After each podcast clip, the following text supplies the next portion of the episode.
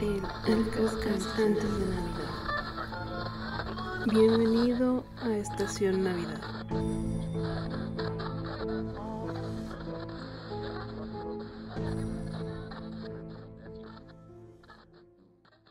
La mayoría sabemos lo que es la tecnología, pero igual no. Según el diccionario es un conjunto de conocimientos o herramientas que solucione problemas cotidianos. Esto puede ser desde lo más antiguo, cuando se inventó la pala, la polea e incluso un cuchillo, hasta el día de hoy donde ya tenemos un dispositivo celular donde no solamente podemos llamar mandar mensajes, sino ver la hora, grabar, tomar fotos, incluso conectarse con gente de todo el mundo, ¿no? Entonces, esto es la tecnología, nos facilita las cosas. Así como Alexa o Siri nos eh, solucionan problemas rápidos sin que nosotros ni siquiera tengamos que entrar a internet, sino que ella lo hace por nosotros. Entonces, esto es la tecnología. ¿Cómo llegó la Navidad? Ese es otro tema. Si eres seguidor del el podcast antes de Navidad, antes de que llegáramos a YouTube, sabrás que la Navidad tal y como la festejamos el día de hoy se formó en la época victoriana, ya saben, con el libro de Charles pero no era tal cual hoy lo podemos ver. Por ejemplo, tenemos el árbol de Navidad y sí, está hasta nuestros días, pero el árbol no era como ahora. Un ejemplo eh, que yo creo que la mayoría de los que me están viendo sí pueden recordar es cómo pasamos de las luces navideñas tradicionales hacia la luz LED. Yo me acuerdo que cuando yo era niña empecé a ver una serie y me lastimaba los ojos, no era agradable estarla viendo. Y la persona que las trajo me dijo que las había traído, no me acuerdo si me dijo que de Japón o de China, venía de Asia. Y me di cuenta que estas luces aparte no se iban apagando porque mis series navideñas con los años como que la luz se iba haciendo más tenue y estas no, estas pasaban los años y la luz seguía intensa, seguía bonita y además se podían mojar porque el foquito venía protegido como con un plástico que hacía que el, agua no entrara al foco. Pero, obviamente, esto es un ejemplo. Vámonos por partes. Uno de los mayores aportes obviamente es este de iluminar nuestro árbol y como se hacía antiguamente, pues con velas. Sí, con velas se iluminaba el árbol, pero creo que es obvio para todos que esto era peligroso y pues sí, aparte de terminar con tu árbol, puedes terminar hasta con toda tu casa. Entonces hubo innovaciones. A ver, hubo innovaciones desde que era con velas, o sea, no se confundan que el pasar de la vela hacia la luz eléctrica ya era la innovación. No, hubo varias innovaciones. Por ejemplo, en un principio se ponían las velas tal cual con algunos ganchitos, a las ramas. Pero con el tiempo se fueron dando instrumentos para que estas duraran más tiempo. Por ejemplo, había algunos que en, tu vela tal cual se agarraban con un anillo y tenían un contrapeso. Esto hacía que estuviera firme tu vela y que no se cayera ni se tambaleara ni que le llegara a las ramas de tu árbol. Entonces lo que hacías era sujetar este contrapeso a tu árbol, ya no sujetabas la vela. Y además se hicieron otro tipo de instrumentos, por ejemplo, todos hemos visto estos, sobre todo en las películas que hablan de la era victoriana, eh, que eran portavelas, que era un platito y tenía su ojito para que le metieras el dedo. Estos también se hicieron para árbol. ¿Qué hacía esto?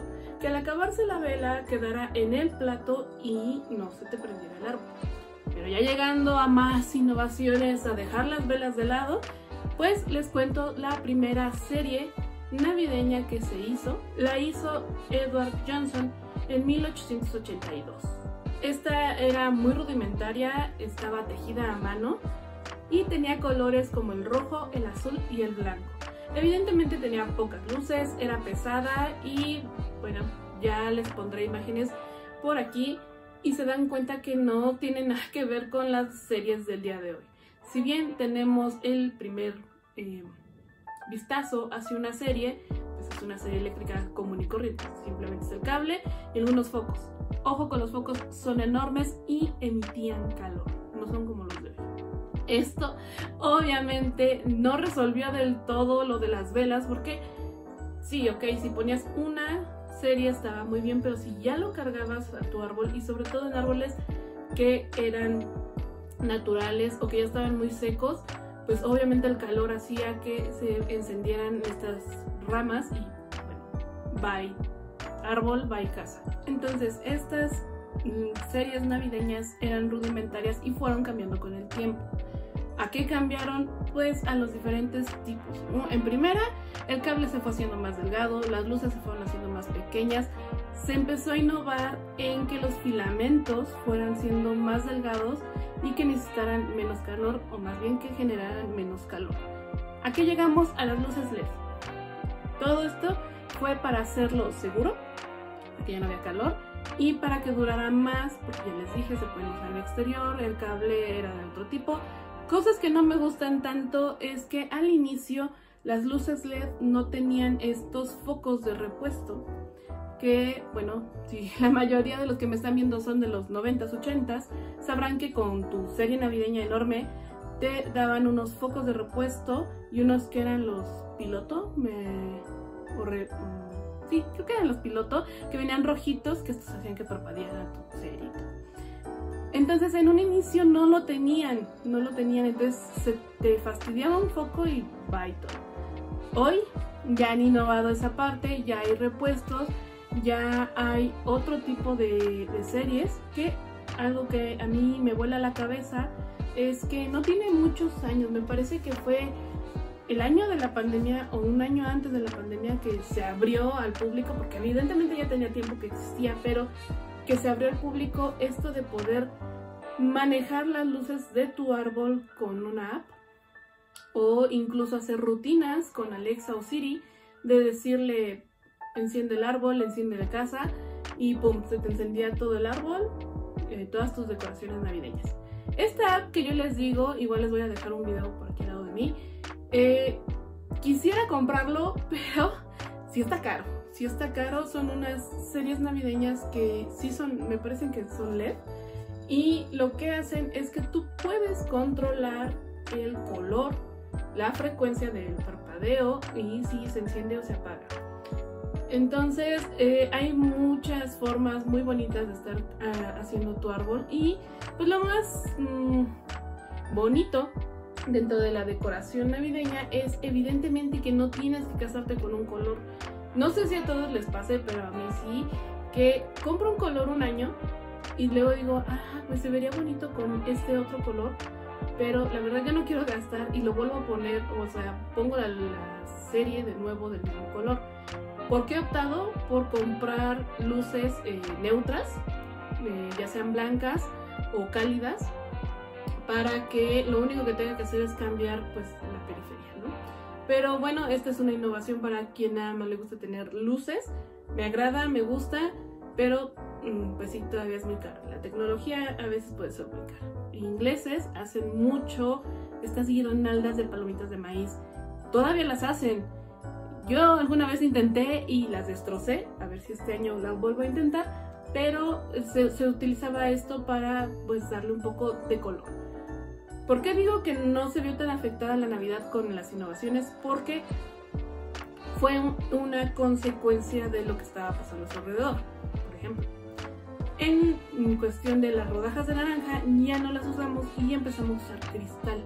Cuando por fin hubo ventanas jarras, eh, todas estas cosas de cristalería fina, donde los que tenían dinero ya tenían estos grandes candelabros, pues bueno, se empezó a optar por hacer adornitos de vidrio, a veces vidrio soplado, para el árbol.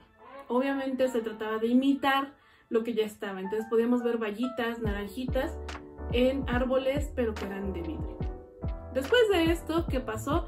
pues se llegó a un cristal más delgado, más eh, maleable, que bueno, ya fue cuando vimos el boom de todas las decoraciones navideñas, donde empezamos a ver de todo tipo de esferas, o sea, ya no había solo esferas eh, tipo pelota, como tal, sino que había las de gotita, estaban las piñatas, piñatitas chiquitas, estaban algunas frutas, porque ya no nada más se quedaba con que eran naranjas. Vimos animales, casas, bueno, aquí les voy a dejar un chorro de cosas que había. ¿Qué pasó después? Pues obviamente entre gatos y niños tiraban estas, estas decoraciones y se rompían. Eran extremadamente frágiles, o sea, podías tú guardarlas muy meticulosamente y cuando las abrías de nuevo había una rota. A lo mejor se peleaban entre ellas cuando estaban adentro, yo no sé, pero siempre teníamos una rota. ¿Qué pasó? Llegó el plástico a todos lados. Ya no cargábamos con nuestro envase de refresco, nuestro envase de agua, incluso los garrafones de agua antes eran de vidrio y llegó el plástico en todas sus formas. Entonces es obvio que iba a llegar a la Navidad. Ver, por ejemplo, eh, ornamentos de series, de personajes, de terror. O sea, si hoy tú no encuentras un eh, ornamento del personaje que a ti te gusta, es porque de verdad es un personaje que es muy desconocido porque incluso hay de asesinos seriales, por ejemplo, se me hace increíble que alguien ponga un árbol de eso, pero como yo les he dicho, cada quien es libre de poner su árbol como quiera. Creo que todos los que estamos aquí tenemos alguna playlist navideña que voy a aprovechar para decirles que el podcast antes de Navidad tiene más de 20 playlists que pueden encontrar Navidad con mariachi, Navidad latina, Navidad mexicana, bueno, regional mexicana, Navidad retro, que son eh, canciones en español, pero de los 80s, hay algunas de los 70s, 80s, 90s, pero únicamente en español. Tenemos obviamente Navidad Pop, Navidad para cuando estés enamorado. Saben, si me escuchan desde el podcast antes de Navidad, yo en algún momento me identifiqué con la subcultura gótica Ahora no puedo decir que lo soy o no lo sé porque ya está muy extraño eso, pero me gusta la música, entonces también me dediqué a hacer una playlist con música gótica navideña. También hay playlists de música que le gustaría a Krampus o que yo me imagino que le gustaría a Krampus. Recientemente la última que, creé fue ¿Qué pasaría si tú de casualidad llegaras al Polo Norte? ¿Qué escucharías? También está. Y la que más me ha gustado armar, porque me tomé el tiempo de ir paso a paso y no la puedo poner en aleatorio, es las mejores canciones de películas. Entonces, si a ti te gusta estar escuchando música navideña mientras trabajas, te invito a que escuches todas las playlists, las puedes encontrar en el link de aquí abajo. Pero todo este anuncio, ¿para qué fue? Pues para decirles que la música también ha tenido innovaciones, al igual que los ornamentos no ha sido únicamente en la Navidad donde se ha innovado, sino que es un reflejo de la música en general. Como ya escucharon en el episodio de los villancicos, como tal los villancicos solamente eran cantados cuando la gente se reunía y mayormente se daban en las iglesias. Sí hay villancicos no cristianos, pero eh, igual de igual forma nada más era en congregaciones, o sea, cuando se juntaban hacer esto de, las festividades de Yule o algún del Padre del Invierno, por ejemplo. Ahí es donde se cantaba. ¿Qué pasó después? Pues como toda la música se empieza a grabar y obviamente esto tiene que ver también con la Navidad. ¿Por qué? Porque así es el ser humano, quiere tener sus recuerdos. Entonces es obvio que vamos viendo en música navideña yendo desde que se cante solamente en las iglesias o las congregaciones hasta que llegue a lo que eran viniles, CDs, eh, cassettes y de ahí brinca a lo digital. ¿Cuál es la innovación aquí? Pues el ingenio de la propia gente. Eh, si ustedes se dan una vuelta por los viniles de los años que les gusta, 60, 70, la mayoría de estas canciones son mm, repeticiones de lo mismo que ya se cantaba en las iglesias, con el toque único del cantante en sí, el famoso.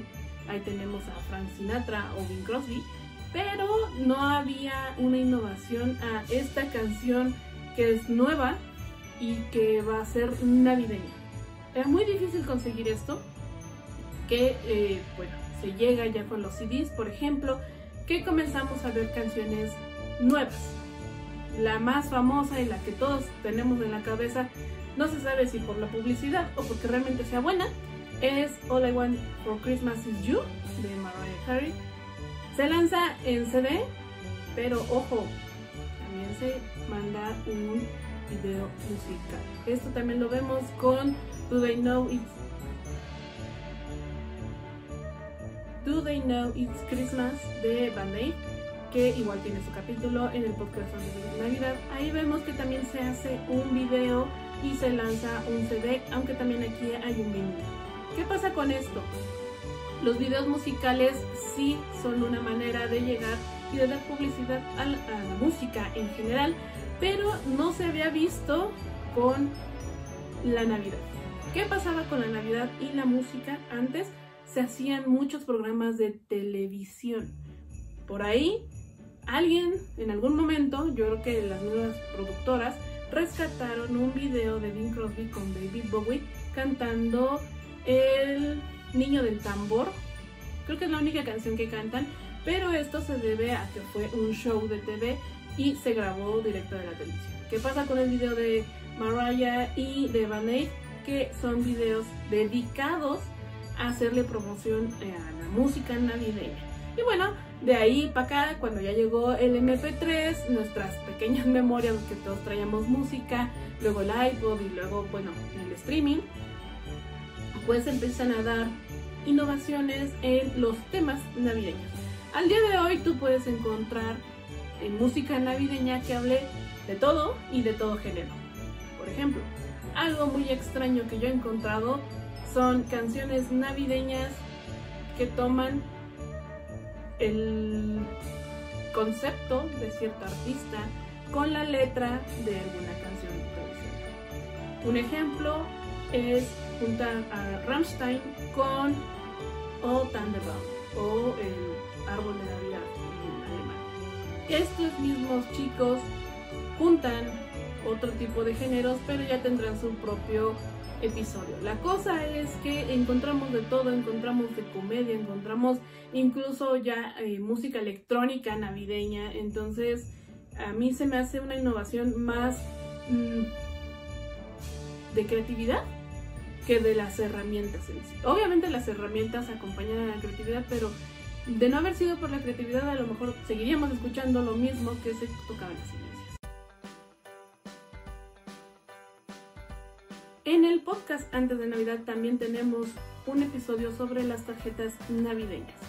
Ahí contamos la historia de la primera tarjeta de Navidad y cuál era su cometido. Bueno, como ya vimos en ese episodio, era una tradición que se juntara toda, bueno, en una lista, toda la gente a la que querías felicitar por Navidad y tú le enviabas una tarjeta. ¿Qué decía esta tarjeta? Pues básicamente Feliz Navidad, próspero año nuevo y la firmabas y Con la tecnología, ¿qué pasaba? Cuando se empieza a dar un correo más eficiente, puedes mandar más tarjetas. ¿Por qué? Porque junto con el correo y la imprenta, ya no nada más puedes, eh, ya, no se, ya no es asequible solamente comprar 10, sino con lo que antes se hacían 10, con una imprenta muy rudimentaria, ahora ya se podían hacer 100. Entonces ya ibas tú, comprabas tu ciento y las enviabas. ¿Qué pasaba también en el correo? Pues era más fácil enviarlo porque el transporte también ya había sido modificado. Pero también tenía sus cosas malas. Por ejemplo, no llegaban. Yo soy una persona que me gusta la tradición, me gusta esto de que yo llegue a mi casa o que esté en mi casa que toquen a mi puerta sea el cartero y me digan una carta por eso. Yo la abro y es de alguien que a lo mejor no he visto mucho tiempo y es una tarjeta de Navidad. Una tarjeta de Navidad ya sea que la haya comprado o que la haya hecho desde cero, pero igual trae una felicitación. Yo las atesoro, las guardo muy bien. Entonces esto mismo lo trato de replicar todo el año, pero sí se me perdieron algunas. Tan solo el año pasado hubo algunos seguidores que a pesar de que tuve varios intentos de enviarle una tarjeta navideña, simplemente no llegaba. Entonces, ¿cuál fue la solución a esto? Al igual que en el mundo, el email. El email nos ayudó a tener esta red de comunicación más grande. Para empezar, tenemos ahora eh, tarjetas virtuales donde tú haces una tarjeta y la puedes enviar a todo mundo en, un solo correo. Problemas con esto es a lo mejor que no los están personalizados, pero bueno, también hay herramientas de edición, programas como por ejemplo Canva, que puedes tú hacer 100 tarjetas diferentes y las envías y listo. Ahora, con esto mismo de la comunicación, ya no nada más la mandas por email, ahora también la puedes enviar por un chat. Y no nada más un chat como el que antes usábamos de los foros, sino que también empezó a revolucionarse a Messenger, que después lo cambiamos por Facebook, WhatsApp, Telegram, incluso puedes mandar eh, alguna conversación privada, por ejemplo, que se mande, la vean y la destruyan. Entonces esto ha hecho que las felicitaciones, felicitaciones sean más rápidas, más mm, personalizadas, dependiendo de la creatividad de cada persona, y que no se pierda, o sea, que no piense la persona que te olvidaste de él. Problemas aquí es que mm, si lo quieres hacer en el mero momento, muchos acostumbran mandar mensajes de texto al mero momento y pues se saturan las redes. Se saturan, pero bueno, a mí no me gusta tanto esto de los mensajes de texto porque ahí sí no eran personalizados. Eran copiar y pegar, copiar y pegar a todo mundo y pues mucha gente sí se ha empezado a ofender por esto. Yo no tengo ningún problema en recibir este tipo de mensajes, pero había gente que sí. Y en atención a ellos, pues se me hace más bonito hacerles una, eh, una tarjeta normal, o sea, una tarjeta digital personalizada. ¿Qué ha cambiado junto con las tarjetas? Es la fotografía.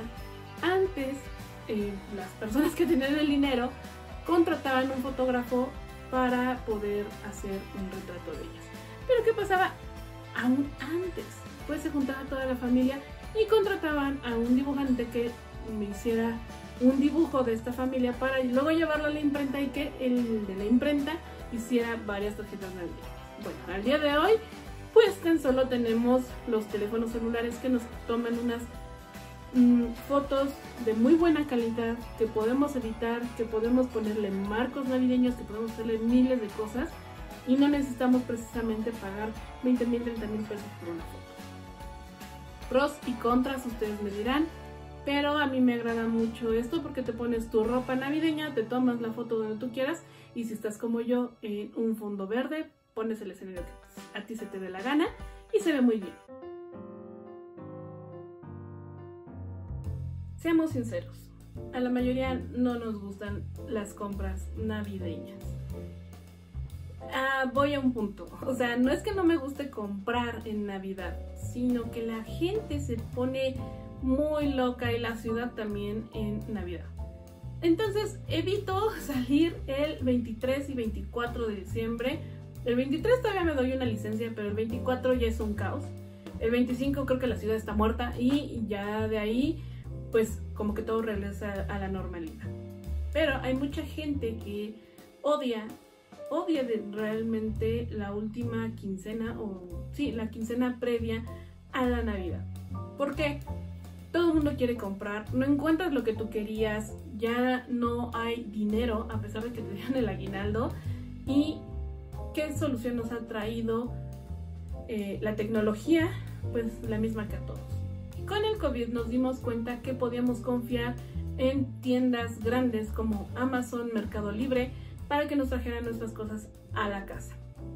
Algo que me gusta mucho de Amazon, por ejemplo, es que yo puedo pedir mm, un regalo para alguien y me preguntan si es un regalo y se puede incluir también una envoltura y una notita. Cosas que me gustan es lo fácil, eh, lo rápido en teoría porque yo solamente tengo que buscar el regalo, pagarlo, poner mi nota y se envía. Pero lo que no me gusta es que se me hace muy frío. No está esto de darle un abrazo a alguien.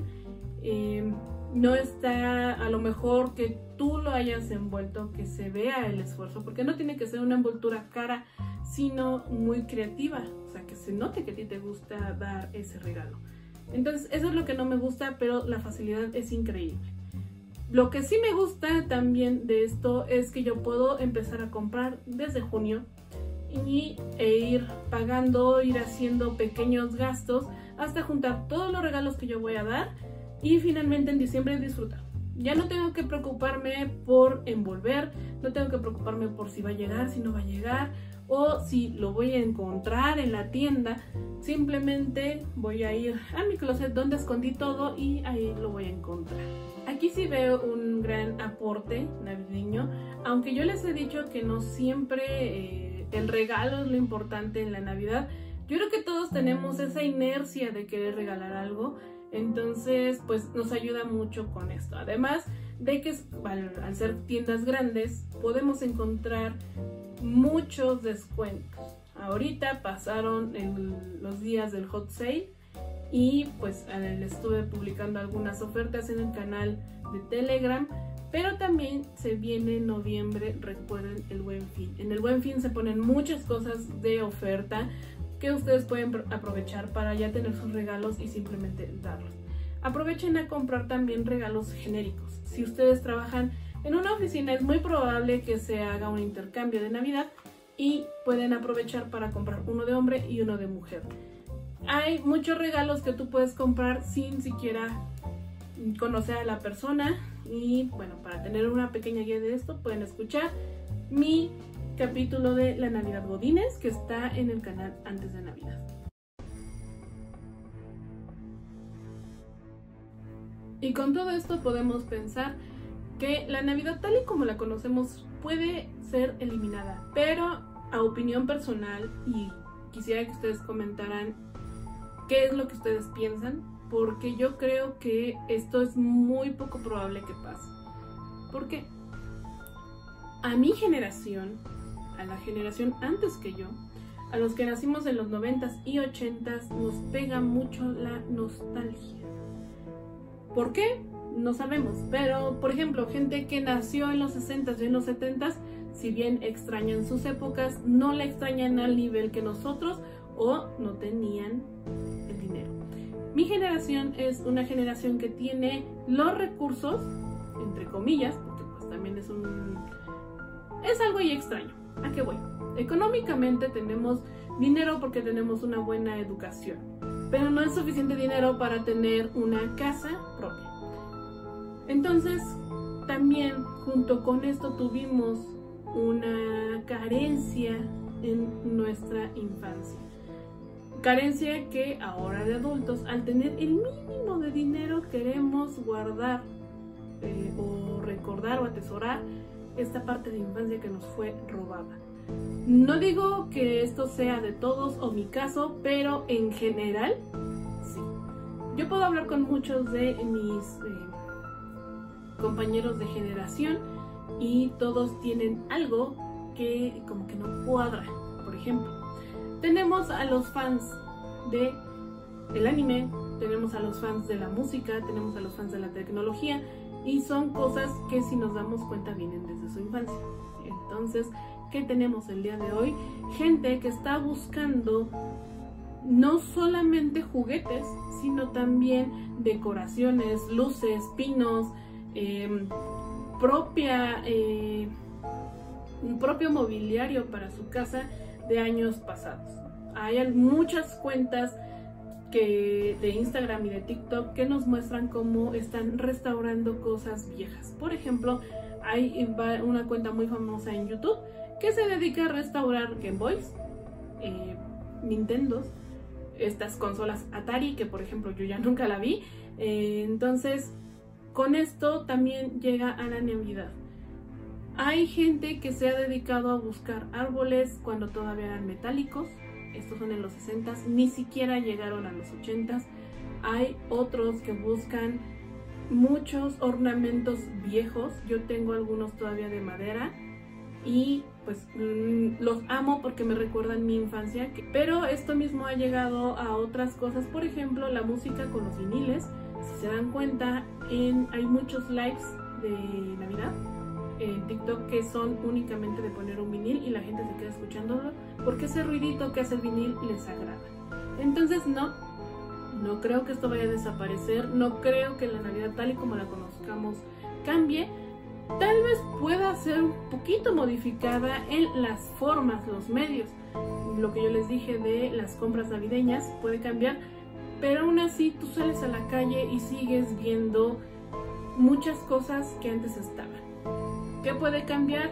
Por ejemplo, las posadas, esas sí yo creo que en algún momento van a desaparecer, pero por el lado de lo religioso. La mayoría de la gente ya no cree, ya no piensa que hay un Dios al que tengamos que hacer este tipo de posadas, pero ojo, no porque no crean, se dejan de reunir. La gente se sigue reuniendo, la gente sigue queriendo romper piñata, dar dulces, dar de cenar.